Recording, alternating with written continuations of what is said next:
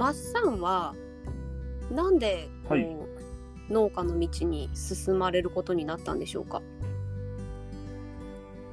特に深く考えたことないんですよね。まあしょまあ、僕らはあの生まれた時は農家の家に生まれて農家、うんうんうん農作業をする家庭の中に育って、わかる。で大学で高校卒業するまであのうん家にいたので、うん。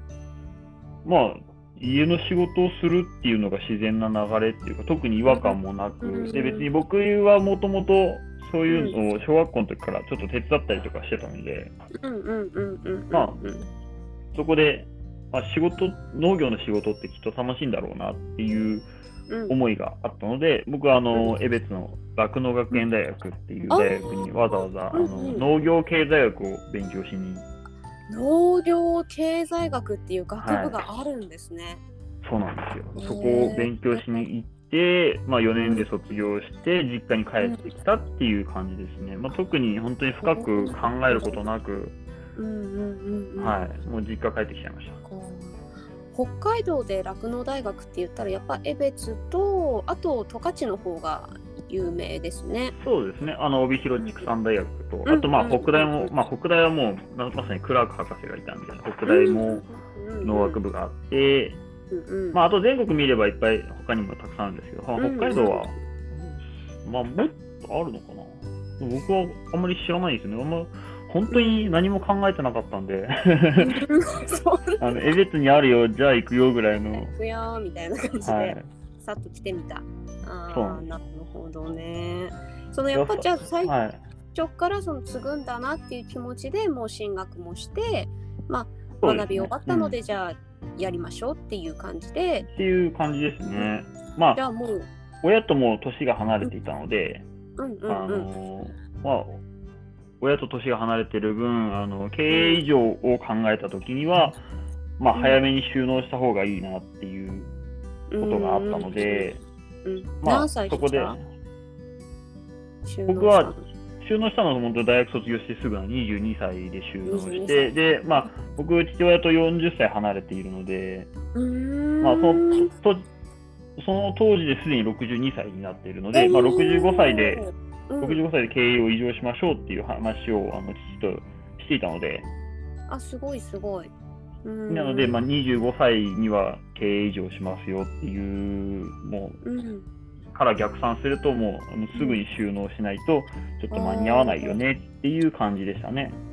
なるほどね。その収納してからその代替わりするっていうタイミングってすごく大事ですもんね。いやー意外と難しいんじゃないかなと思いますね。はい。うんまあ、うちは、あの、まあ、幸いスムーズに、うんやうまく引き継ぎはできたかなとは思うんですけど、うんまあ、結構聞くといろんな、まあ、難しい悩みとかあったりとかっていうのはちょろちょろ聞いたりしますね。うん、そうですね。結構なんかお父さんが現役でこうずっとあのうん息子になかなか譲れないだとっていうので、うんっていう話もやっぱり身近で聞いたりはしますね。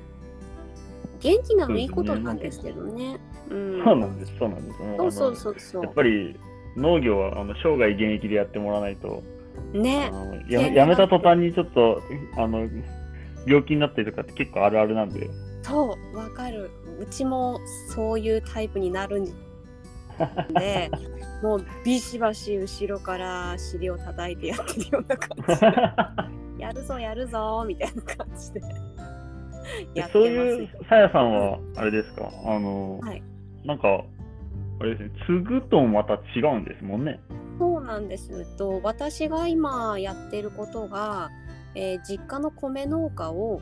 終わらせるために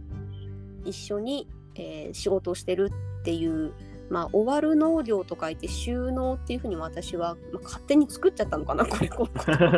いや、もう僕も初めて聞きました、本当に。あのそう見たときにはすごいなと思って。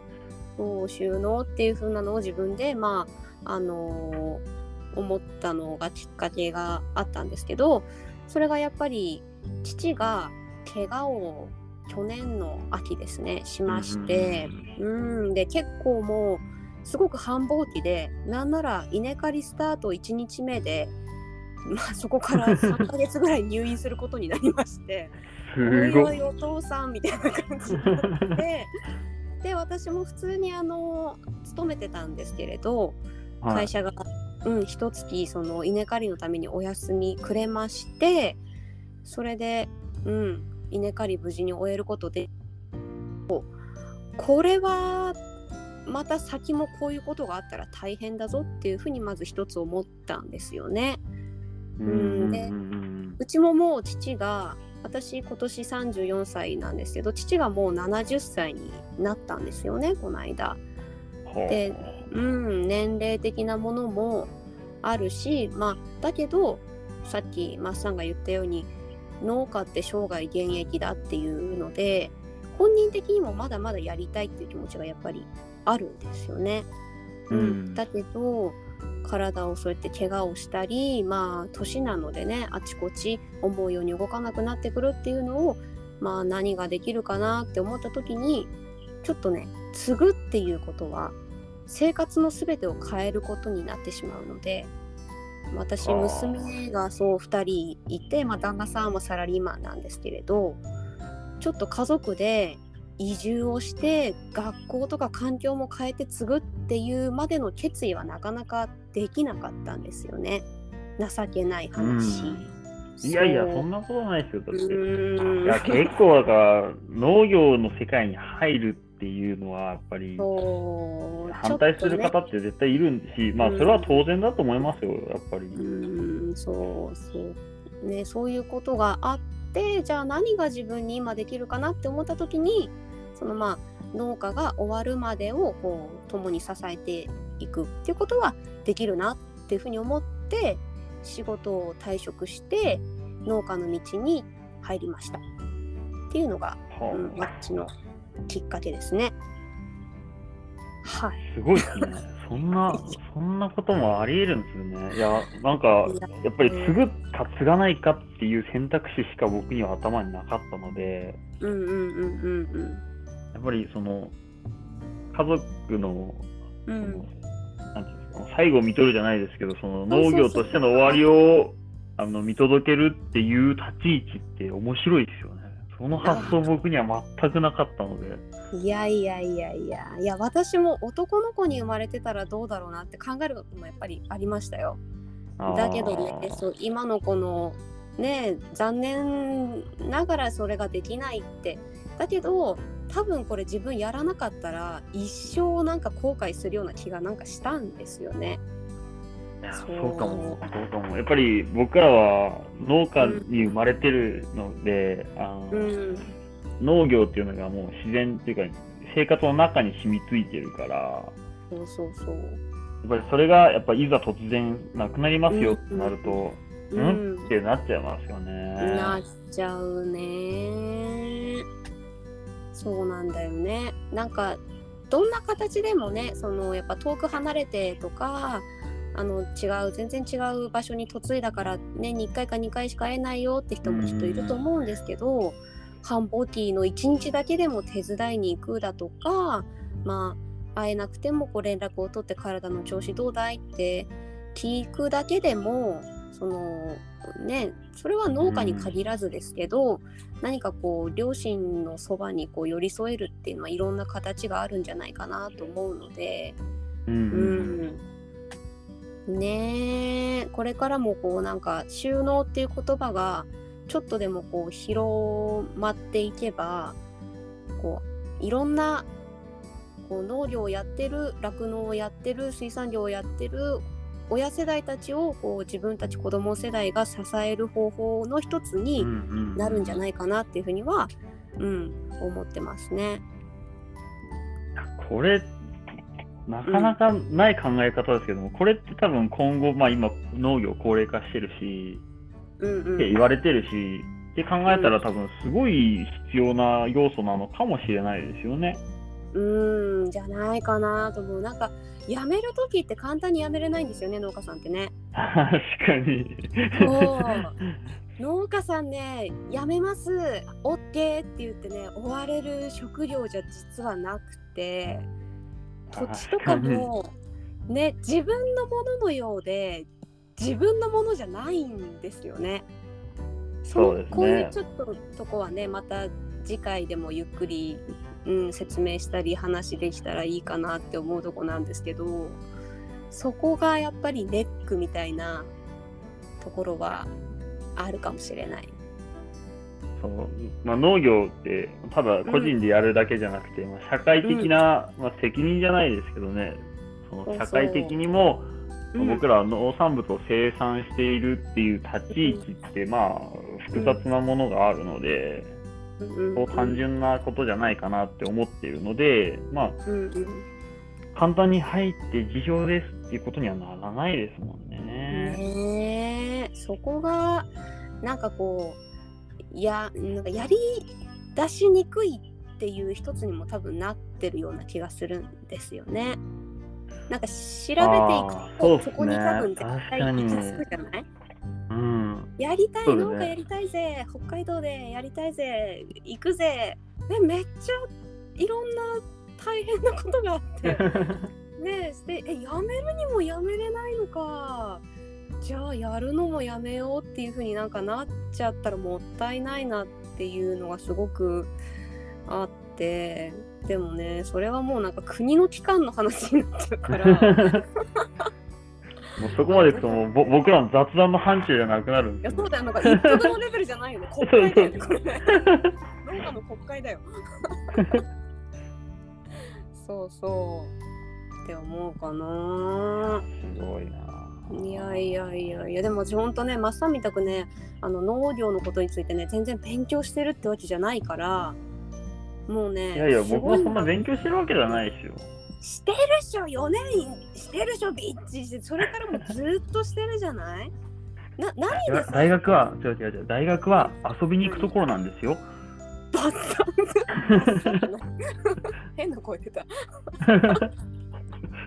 でもさそのなんて言うんだろう。学びを続けてるっていうのがすごい印象的でマスさんってああまあまあまあまあ、まあ。うん。僕はあんまりそんなか捉え方にはなってないですけどまあ一応人から見るとそうに見えるのかもしれないですよね。おー見える見える。どういうところでそのなんて言うんだろう。まあ新しい情報を取り入れるでもいいし、まあ、本とかインターネットとかまあ人と話すとかなの、何でこう一番こう情報を得てるんだろうなんですかねまああの多いのはやっぱり人ですよね。あのうんまあ、農家の先輩って日本中にいらっしゃるのでその先輩方からうん今はもうなんせ SNS 使えば誰とでもやり取りできるんで、素晴らしいですまあ聞けばね。そう。聞けばまあ、教えてくれるって言っても、まあ、ぜみんな教えてくれるわけじゃないですけど、まあ、言えないことも多々あるんで、あれですけど、まあ、やっぱりそうやって仲間内であの情報共有したりとかっていうのは、やっぱり大きいですよね。